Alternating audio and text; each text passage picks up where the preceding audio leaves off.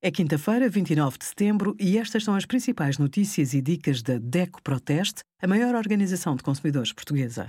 Hoje, em DECO.proteste.pt, sugerimos tecnologia 5G tem riscos para a saúde, contrato a termo com regras e os melhores dos nossos testes a 352 vinhos.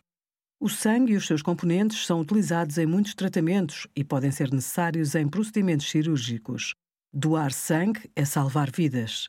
Todas as pessoas saudáveis, entre os 18 e os 65 anos, e um peso mínimo de 50 quilos, são elegíveis para dar sangue. Basta deslocar-se a um local de colheita e apresentar um documento de identificação válido com fotografia. O site dador.pt permite pesquisar os locais para as dádivas em cada distrito do país. Os intervalos mínimos recomendados entre cada dádiva de sangue total são de dois meses para os homens e de três meses para as mulheres.